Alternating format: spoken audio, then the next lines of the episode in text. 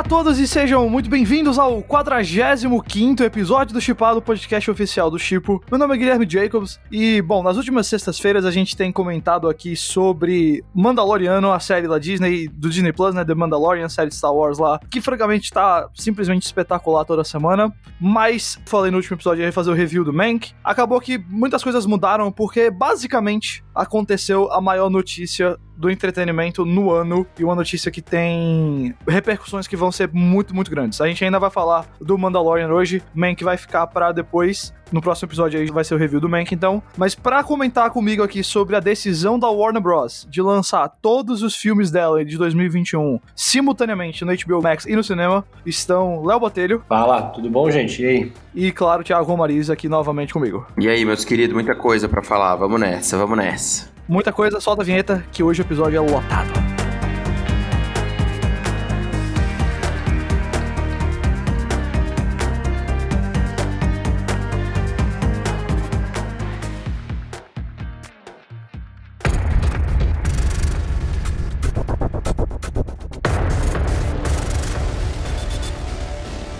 Como eu falei, o primeiro ponto que a gente vai comentar hoje foi essa notícia bombástica. Foi uma notícia engraçada ontem. A gente tava no WhatsApp do grupo do Chipo aqui e eu falei, galera, tem uns repórteres que eu sigo americano que receberam algum release que eles estão falando que vai ser um negócio assim monumental. Vai mudar a indústria, vai mudar tudo. E a gente começou a especular: ah, vai ver a Apple comprou o não sei o que, a Netflix comprou a AMC Theaters, um negócio desse. E saiu uma coisa que eu acho que foi maior do que tudo isso, que foi justamente como eu falei, a decisão da Warner Bros. de que todos os filmes dela em 2021, todos os 17 filmes no calendário, vão sair ao mesmo tempo no cinema e no serviço de streaming mais novo deles, que é o HBO Max. Quais são esses filmes? Vamos lá, preparem-se que a lista é grande. A gente tem Matrix 4, claro, O Esquadrão Suicida do James Gunn, Duna, Godzilla vs Kong, In the Heights, que é uma adaptação do musical lá do criador do Hamilton, Space Jam A New Legacy, continuação com LeBron James, The Many Saints of Newark, que é o filme de Sopranos, uma nova adaptação de Mortal Kombat, Invocação do Mal 3, A Ordem do Demônio, a animação barra live action de Tom Jerry, The Little Things, que é um filme de crime com Denzel Washington, Elvis, que é a cinebiografia do Elvis, King Richard, Sherlock Holmes 3, olha aí, do Robert Downey Jr. Judas and the Black Messiah, lá com Daniel Kaluuya, que é favorito já o Oscar do outro ano. Já todo mundo tá de olho nesse filme. Macro, que eu confesso que eu não conheço muito, e Malignant, que é o filme novo do James Wan. Esses filmes vão sair no cinema e no mesmo dia estarão no HBO Max. E eles vão permanecer 31 dias no HBO Max, depois devem sair de lá e aí seguir o processo normal que eles seguiriam se estivessem no cinema. Então depois vai sair em home video, depois sai em Blu-ray, depois sai em streaming de novo. Isso. Isso já é a tática que eles vão começar agora com Mulher Maravilha, dia 25 de dezembro. Isso já foi anunciado, a gente já comentou aqui. Então, gente, é uma notícia muito grande. Segundo a Warner, é um plano de um ano, então não tem garantia que 2022 vai ser assim. Mas, Thiago, não tem como voltar atrás disso, né? Para mim, o primeiro ponto disso, depois da bomba que foi solta ontem e a gente começou a falar sobre, eu acho que deixa claro o seguinte: a Warner, desde o começo, foi o estúdio mais resistente em tirar seus filmes do cinema, né? Não à toa adiou 73 vezes Mulher Maravilha, era em maio, era em junho, e aí colocou para agosto, e depois colocou para outubro, e depois colocou para dezembro, para finalmente ser o piloto deste projeto que lança os filmes no cinema e no, no streaming ao mesmo tempo. Mas, para mim, o, o, grande atestado é o seguinte: 2021 também já tá no brejo pra galera do cinema, né? Tipo, porque a gente sabe que a, a pandemia ainda vai durar muito tempo, ainda vão durar muitos meses. Claro que a gente parece estar agora muito mais próximo da vacina e, consequentemente, na fase, vamos dizer assim, no, na melhoria, apesar de hoje, nesse momento que a gente tá falando, nunca se teve tantos casos e mortes nos Estados Unidos, por exemplo, com a Covid. Então a gente tá numa segunda onda que é pior do que a primeira. Então, o cinema, a indústria olhou, especificamente no caso a Warner, olhou e falou: Cara, 2021 eu não posso passar exatamente pela mesma coisa que eu passei agora. Certo. E eles sentiram isso porque a maioria dos filmes que eles anunciaram, quase todos, quase todos eles estão prontos, cara. Eles já estão quase todos filmados. Aí tem, óbvio, um trabalho de pós-produção, edição, efeitos especiais e tudo mais. Agora, todos esses filmes, eles estão prontos. Se você parar uhum. pra pensar, a filmagem em si, o cara não vai gastar mais tanto dinheiro e você vai ter agora um dinheiro grande para gastar em distribuição e marketing. O que, que eles escolheram fazer? vou investir no HBO Max, que é a minha grande plataforma. E a gente tem que lembrar também que eu acho que um dos grandes responsáveis desse tipo de atitude da Warner foi o Christopher Nolan com o Tenet, que simplesmente sepultou o cinema, eu acho que pelo próximo ano, assim, né? Não só 2020, mas como pelos outros também. Deixa eu pegar esse ponto que você fez aí, porque a gente sabe que o Nolan sempre foi um tremendo defensor de filmes no cinema. Tem uma entrevista muito, muito boa, acho que de uns seis anos atrás dele, lá na Vox, nos Estados Unidos, que ele fala que ver filme no cinema é tipo ir pro show da banda, assistir em casa é como a versão comprimida da música que você pega por streaming. E eu acho que ele tá 100% certo. Eu acho que ir pro cinema é algo insubstituível. Porém, a gente sabe que esse ano ele forçou o Tenet aí pro cinema, a Warner lançar. O Nolan, afinal de contas, é o maior nome da Warner de diretor. Ele tem um cheque em branco lá dentro. E ele botou pra frente essa ideia do Tenet no cinema, com a ideia de que o Tenet ia salvar o cinema. Ia salvar os cinemas. A galera ia querer ver o filme. E o que a gente entendeu foi que, apesar dele ter tido uma estreia boa, ele tá mais ou menos aí nos 300 milhões mundialmente. Pode ter certeza que isso é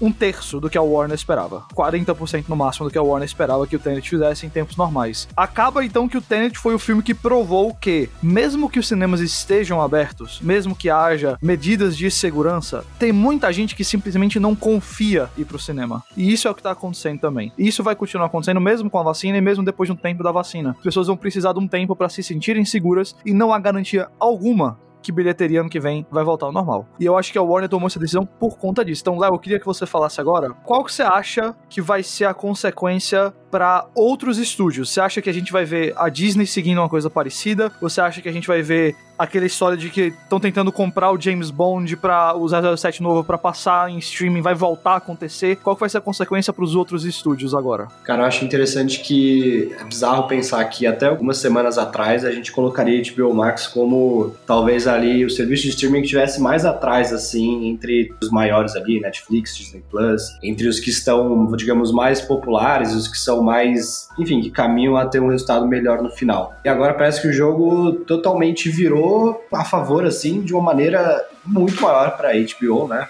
o serviço da HBO Max, de um jeito que a gente, acho que ninguém tinha previsto ou imaginado que algo assim poderia acontecer dessa forma tão diferente do que a gente estava esperando. E aí eu acho que, cara, a gente vai ter algumas consequências que é, esse ano de 2021 vai ser um ano muito de testes também, principalmente para esses serviços de streaming de entender o que, que funciona e o que, que não funciona. Né? A gente já tinha até vindo falando em outros episódios também, até principalmente sobre o Snyder Cut, sobre o que, que isso ia significar para próximos filmes, enfim, da DC ali dentro da plataforma também. O próprio Mulher Maravilha também, quando a gente foi impactado pela notícia, a gente conversou bastante sobre isso. E eu acho que os outros serviços de streaming, né, e aí acho que principalmente o Disney Plus, porque a Disney e a Warner são dois grandes estúdios com presenças muito fortes no cinema, em trazer grandes lançamentos no cinema, então acho que a HBO está se adiantando aqui, já está se planejando para um ano que, cara, a gente já viu que as pessoas estão inseguras, que as pessoas não se sentem ainda, é, como você falou, não se sentem ainda 100% confortáveis de voltar ao cinema, né? Eu acho que mesmo com a vacina, mesmo com um cenário um pouco melhor, as coisas vão caminhar de uma forma muito mais gradual e um pouco mais lentas do que a gente estava acostumado. Eu acho que difícil a gente voltar para um cenário que a gente estava em 2019, né, que foi o grande ano do cinema, enfim, recordes de bilheterias, enfim, várias pessoas no cinema. Até em 2022 ainda acho um pouco difícil, então eu acho que a HBO tá, a HBO Max está se planejando muito bem aqui e está testando. Até pela gente ter comentado antes, ela é um desses serviços de streaming que está um pouco mais atrás assim nessa corrida, né, no sentido de totalização assim de assinantes da plataforma. Então ela precisava tomar alguma medida mais corajosa, eu acho. E acho que ela tomou.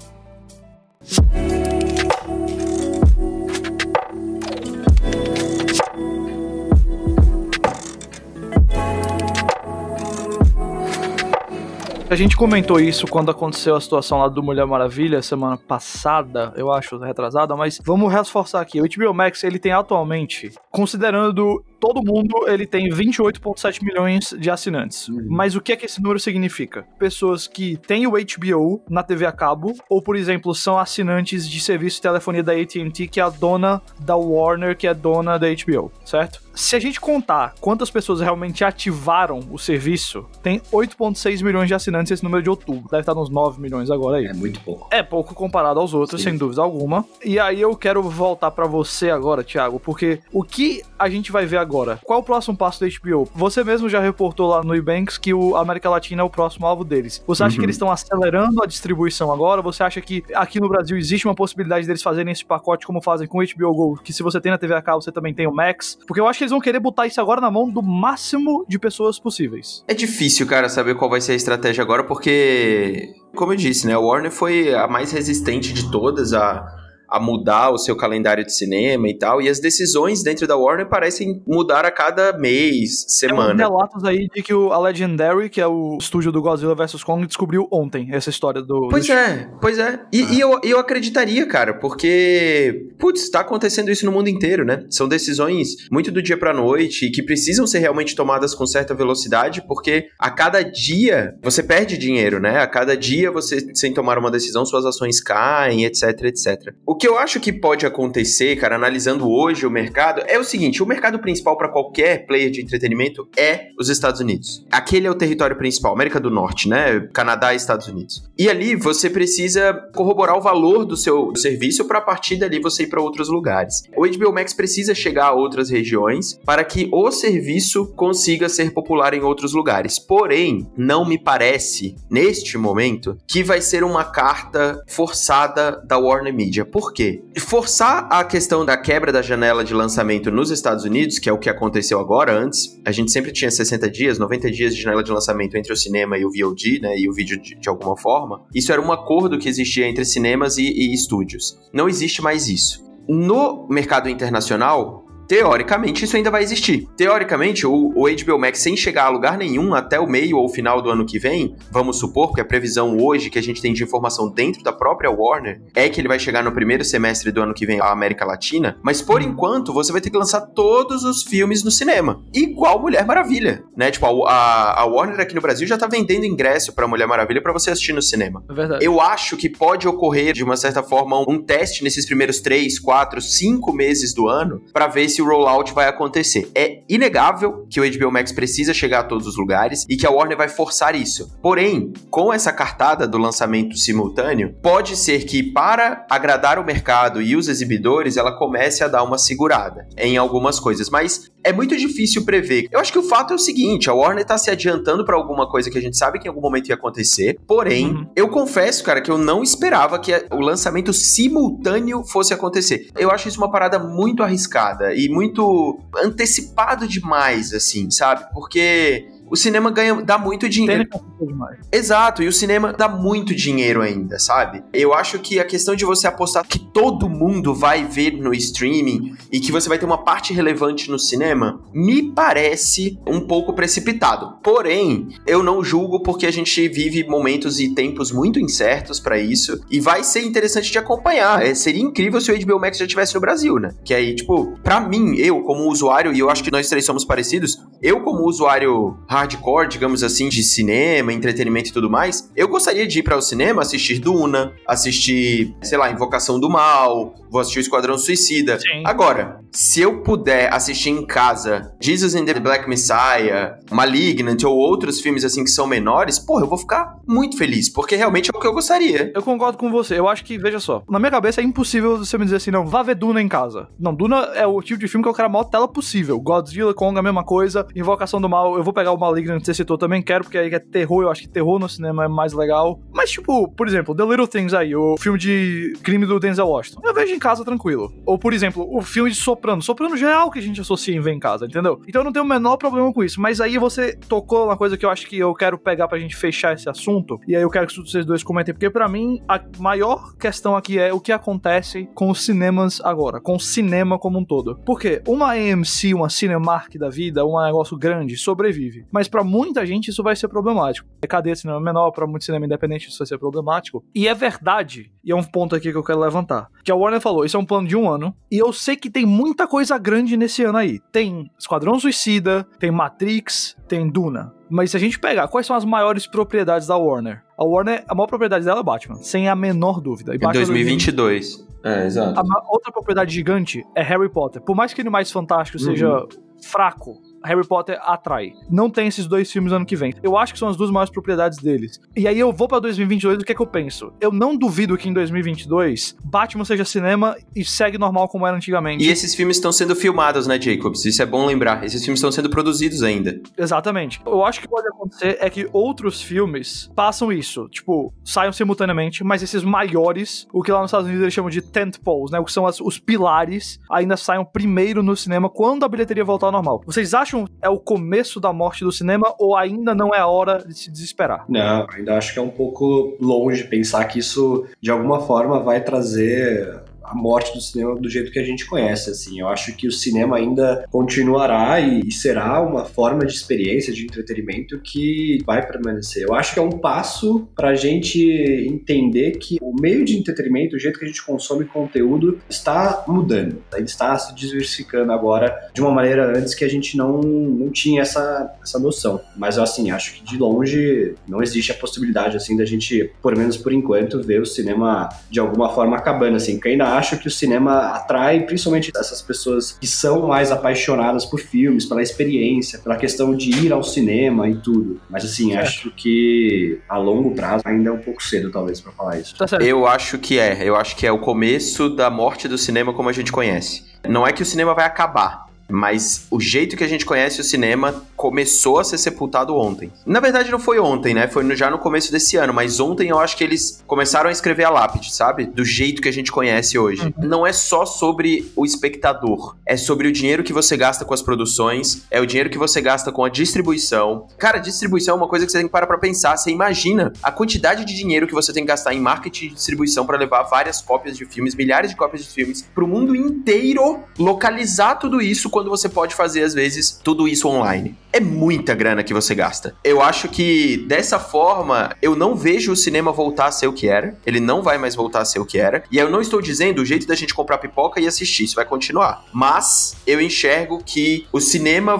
vai ser transformado completamente a partir disso. 2021, como o Léo falou, vai ser um ano de muitos testes pra gente entender como é que o mercado vai reagir. E não dá pra gente imaginar que o cinema vai ser a mesma coisa que ele era no começo desse ano, em 2019 e tudo mais. Não tem bola de cristal para saber como é que vai ser, mas se eu fosse olhar as tendências hoje em dia, imaginaria que ele vai começar a ser algo muito mais de nicho, como foi a indústria de vinil, por exemplo, como é a indústria uhum. de vinil, por exemplo. É outra comparação fora, é. Exatamente, que são pessoas aficionadas e tudo mais, mas não dá para saber qual vai ser a reação exata disso, né? Até porque o mercado vai ter que se regular para entender como que você vai contar a bilheteria. Será que eu conto agora o streaming junto com a bilheteria do cinema? Como que você vai falar sobre a bilheteria do cinema de Mulher Maravilha 1984? Como é que você vai falar da bilheteria de Duna, sendo que ele tá no cinema e no streaming ao mesmo tempo? Uhum, Tudo exatamente. isso muda, sabe? Então, assim, de fato, não acredito que o cinema vai acabar nunca. Gente, o rádio não acabou até hoje, tem 100 anos é de rádio. Ele não vai acabar. Agora, a forma como ele é tratado, sim, eu acho que isso tá feito, assim.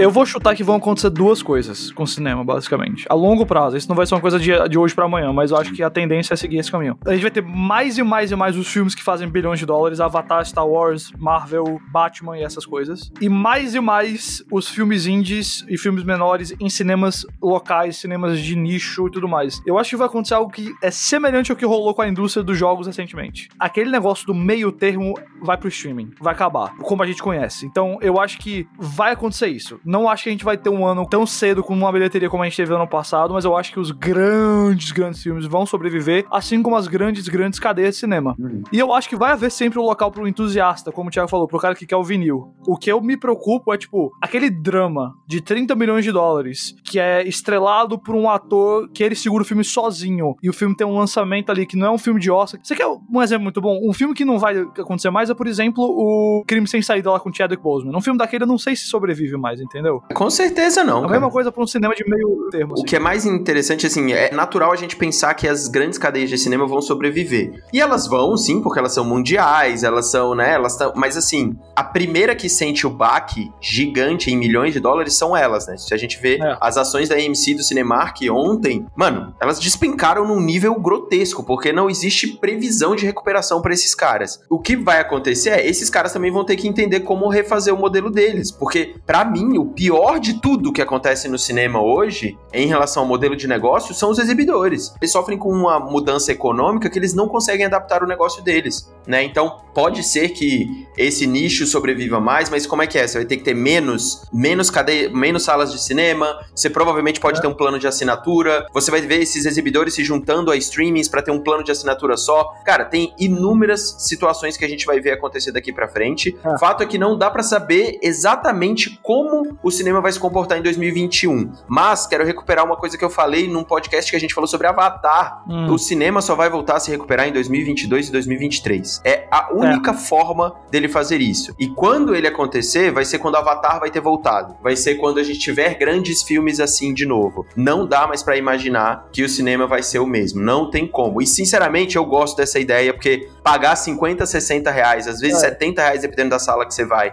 para assistir um a um filme. Num filme. Exato, só. não é sustentável. Então, assim, a gente tem que evoluir, o cinema tem que evoluir também. Sim. O Maurício vai acontecer. A pandemia e o Tenet e tudo mais, isso acelerou e muita coisa vai mudar, a gente vai comentar. Mas vamos pro próximo assunto, que o episódio de hoje já tá longuinho e a gente ainda tem que falar de um negócio incrível que é da Mandalorian. Então, se você não quer saber nada de Mandalorian, nada de spoiler, para o podcast aqui. Se você quer continuar com a gente, então vamos lá para o mundo Star Wars.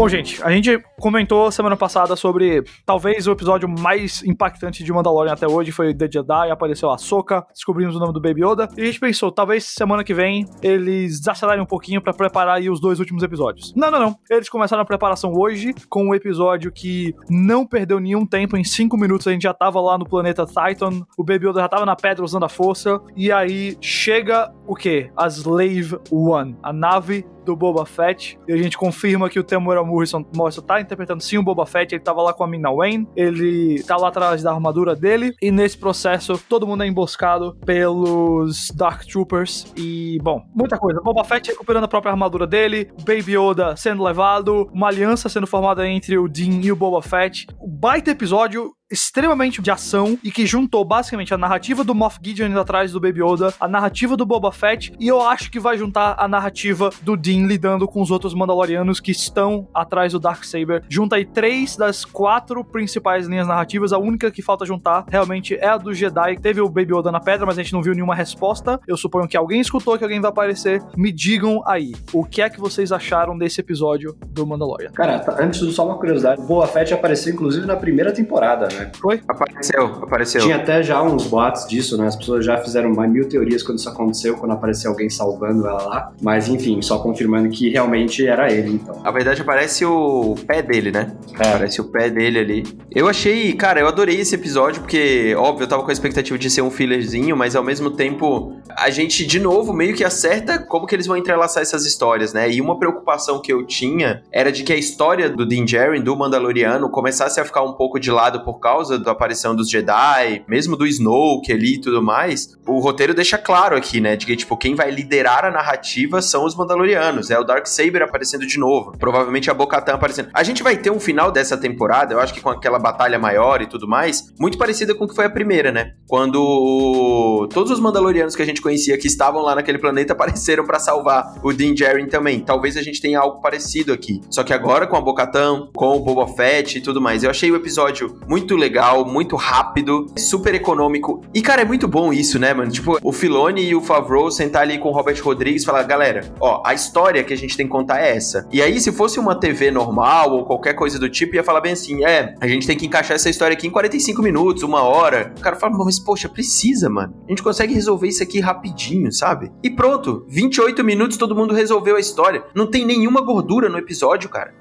Não, e é tudo no Nada. mesmo lugar. É, né? super O econômico. episódio inteiro se passa na mesma montanha ali, mesmo take. Mas você nunca tem um sentimento de que o negócio é, é barato. Sempre tem um. até o jeito que é sim. filmado não é com os enquadramentos mais clássicos de TV. Tipo, tem uma cena no episódio de hoje dele pousando que você vê de dentro do cockpit ele dando a volta através do Muito tempo. foda. Nossa, essa cena é muito boa. É um take de cinema aquele negócio, sabe? E é muito bem feito. O Rodrigues eu acho que foi uma boa chamada, porque o episódio é majoritariamente de ação, mas é ação com um propósito. É ação que junta os personagens e que força o drama a acontecer. Não foi tipo só, agora é a cena de ação, agora é a cena de história. Não, foi muito mais interligado que isso. Então, vai ter uma galera que vai sair dizendo, ah, foi tiroteio e fanservice. Mas eu acho que, é como eu falei, ele faz de forma, como o Thiago bem mencionou, econômica, uma junção de. A gente lembra daquele ponto do- da narrativa do Boba Fett da armadura dele, a gente tá lembrado do Moff Gideon indo atrás do Baby Yoda, do Grogu, a gente tá lembrado também, inclusive, do Darksaber e dos Mandalorianos, e a gente tá fazendo isso tudo se conectar pros últimos dois episódios. E isso no episódio que é basicamente tiroteio. É, e tipo, assim, o fanservice que tem aqui é você ver o Boba Fett com a armadura e tal, mas assim, tá completamente dentro do contexto. Tipo, não Total. tem nada de errado ali. Tipo, tem uma nave imperial em cima onde manda os soldadinhos pra lá, eles matam a galera inteira e, tipo, é isso, sabe? Tipo, não tem nada de, de, de fanservice gratuito ali. Eu acho que eles deixam muito bem o roteiro ligando ainda pontos necessários. O Grogu se conectou provavelmente com alguém por meio ali da força. Achei legal eles não entrarem nos detalhes de Titan. Ó, chegamos em Titan. É isso. É esse tempo. Uhum. Acabou. Acabou. Star Wars é isso, mano. É sem explicação demais, entendeu? É tipo, vai lá, joga um contexto e acabou-se, entendeu? Tipo, você se vira depois, o universo expandido, quadrinho, escambau. Eu gosto disso. Uma coisa que me chamou a atenção na direção do Robert Rodrigues também, além de toda a economia que a gente tá falando sobre texto, roteiro e tudo mais, é o jeito que ele filma as lutas do Boba Fett, né? Eu acho que deve ser uma das primeiras vezes que a gente vê alguém estraçalhando as armaduras dos Sim. Stormtroopers. Eu pensei nisso também. Voa pedaço pra tudo que é lado, ele enfia violento, um cajado. né? Muito. É muito violento, tipo. E é violento daquele jeito que Star Wars deixa, né? Sim. Do tipo, beleza, porrada pra todo lado, mas assim, é bruto, né? Não é violência, mas é bruto. E depois, quando ele pega a armadura e tal, ali vem, obviamente, o fanservice. Eu acho muito interessante do tipo, ele tá velho, né? Tipo, ele já tá mais gordinho, a armadura não cabe direito. Isso eu achei muito massa. Eu achei, achei um episódio diferente da temporada, né? Com mais ação e tudo mais, mas continua a ser um exemplo de. Mesmo você tendo muito dinheiro e gastando muita grana, como é o Mandaloriano, eu acho que aquela premissa de contar pequenas e simples jornadas em um ambiente muito maior, em uma saga muito maior, cada vez mais Mandaloriano explora assim, esse conceito. Não, eu acho. Eu vou fazer aqui um, um ponto aqui pro Léo, pro Léo falar o que ele acha aí também, mas Léo, uma coisa que eu queria que você comentasse é o seguinte também. Pra muita gente, o hype em cima do Boba Fett nunca foi justificado porque era só um design legal. Nesse episódio, é tipo assim, vamos justificar isso, vamos justificar o hype em cima dele, porque quando ele entra em ação é pra quebrar todo Sim. mundo. Fala aí o que você ia falar, mas também comenta um pouco do Boba Fett. Não, eu ia comentar que eu acho que, pegando muito essa questão que a gente veio falando, que eles fizeram uma questão né, muito econômica e muito. Cara, é exatamente isso que o Thiago falou. Star Wars não é você ficar explicando, tipo, cara,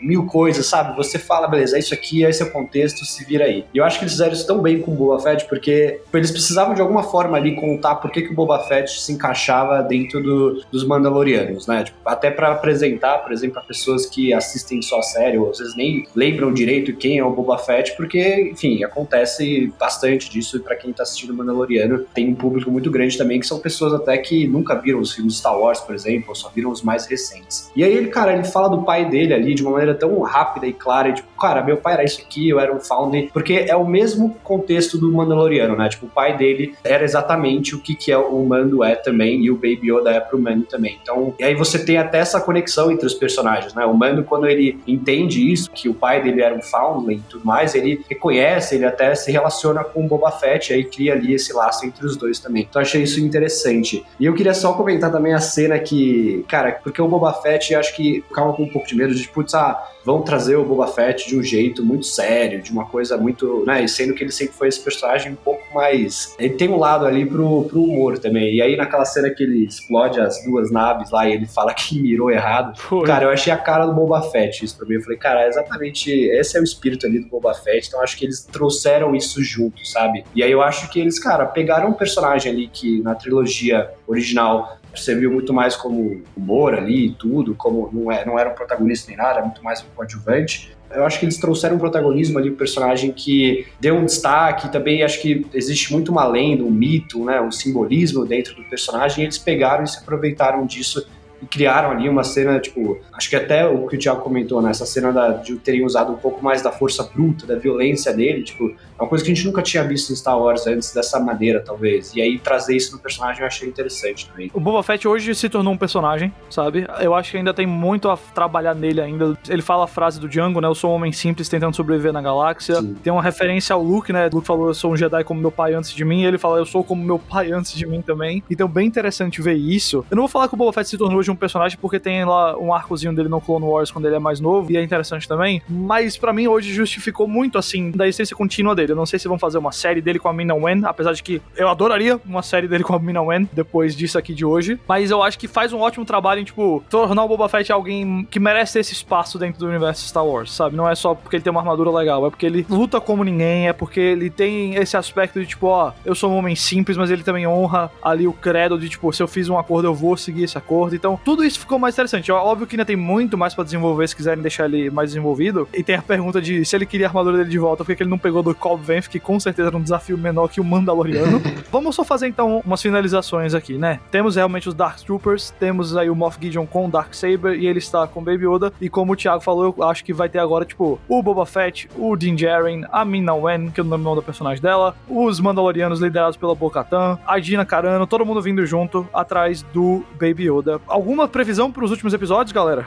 Digam aí. Cara, eu acho que é essa grande junção da galera toda aí, né? Do tipo, dos Mandalorianos, mas eu ainda aposto no que a gente tem falado aqui. Eu acho que o Tron vai aparecer em algum momento. Cara, em nenhum momento a série deu a ideia de alguma coisa e não entregou. Todas as vezes é. ela entregou. Se ela citou alguém, ela entrega. Sempre, sempre, sempre. Então, assim, não aparecer o Tron e não aparecer mais um Jedi, eu vou ficar muito surpreso. Então, eu acho que isso tudo vai acabar rolando. O próprio Din Djarin no Mandaloriano usando aquela lança de Beskar foi a única coisa que sobrou da nave do cara, sabe? Tipo, eu acho que ele vai lutar contra o Moff Gideon com aquela lança. Eu acho que vai caminhar por esse lugar e a gente vai ver a narrativa mais uma vez de Jedi e Mandalorianos se ajudando, né? Numa batalha ali que vai ser muito legal de assistir. Eu quero ver para onde vai isso já na terceira temporada, sinceramente. Eu não quero que Mandaloriano acabe e eu acho isso muito, não. muito importante. E aliás, só uma coisa, eu fiquei desolado com a tragédia desse episódio, que eu não estava entendendo o que, que era a tragédia, e quando destroem a Razor Crest, eu falei, não é possível. Não, porque, tipo, não destrói assim, ah, vou consertar. Acabou! Incinerou a porra da nave. Eu fiquei muito triste, mano. Falei, caralho, não. Inclusive, quando apareceu o título do episódio, a tragédia já deu uma embrulhada no meu estômago. Tipo, eu sabia que uma hora eles iam pegar o Baby Yoda. Isso ia acontecer, porque é, é o drama, claro. Mas a Razor Crest também. Ah, essa foi uma surpresa mesmo. Foi fogo. Léo, manda aí suas previsões aí. Quem que você acha que vai ser o Jedi que vai aparecer? Cara, não sei. Ele se comunicou com alguém ali, isso, isso ficar bem claro, assim. Alguém, ele tava falando com alguém ali, agora se é o Luke, se é Ezra, enfim, eu acho que vai ser uma coisa que a gente vai descobrir no final mesmo. Eu acho que vai ter um grande embate no final. Acho que a gente vai ver todos esses personagens, né, Bo-Katan, Boba Fett, enfim, todo mundo juntos ali no, no último episódio, ou talvez no próximo já também em busca do Baby Yoda. Agora, eu fico curioso porque parece que a série, essa temporada em si, ela tá muito se fechando como uma conclusão, assim, para esse arco em relação ao Moff Gideon, né, com os Dark Troopers, com os Jedi, enfim, toda essa questão do Baby Yoda com os experimentos, parece que esse embate final, assim, que se você tem entre, né, famoso bem contra o mal ali dentro dos filmes Star Wars, parece que está caminhando para esse final de temporada. Então eu fico curioso para saber o que, que, vai acontecer, se eles vão deixar em aberto o final para a próxima temporada, se vai fechar esse arco de alguma forma e aí apresenta o Tron como grande vilão por trás disso tudo. É o meu chute, é isso aí. É, tipo, derrota o Moff Gideon agora e aí, beleza, No final aparece o Tron, sabe? Uma coisa tipo, não, é, é muito maior do que isso. Então eu tô muito curioso para ver o que, que vai acontecer. Se eles vão fechar o arco de fato ou se eles ainda vão continuar isso na próxima temporada. Eu vou dizer pra vocês, só não vai ser, sabe quem, gente? O Callcast de Star Wars Jedi Fallen Order, tá certo? Só vocês que ficam mandando tweet pra gente, galera, pelo amor de tudo. Qual é a chance?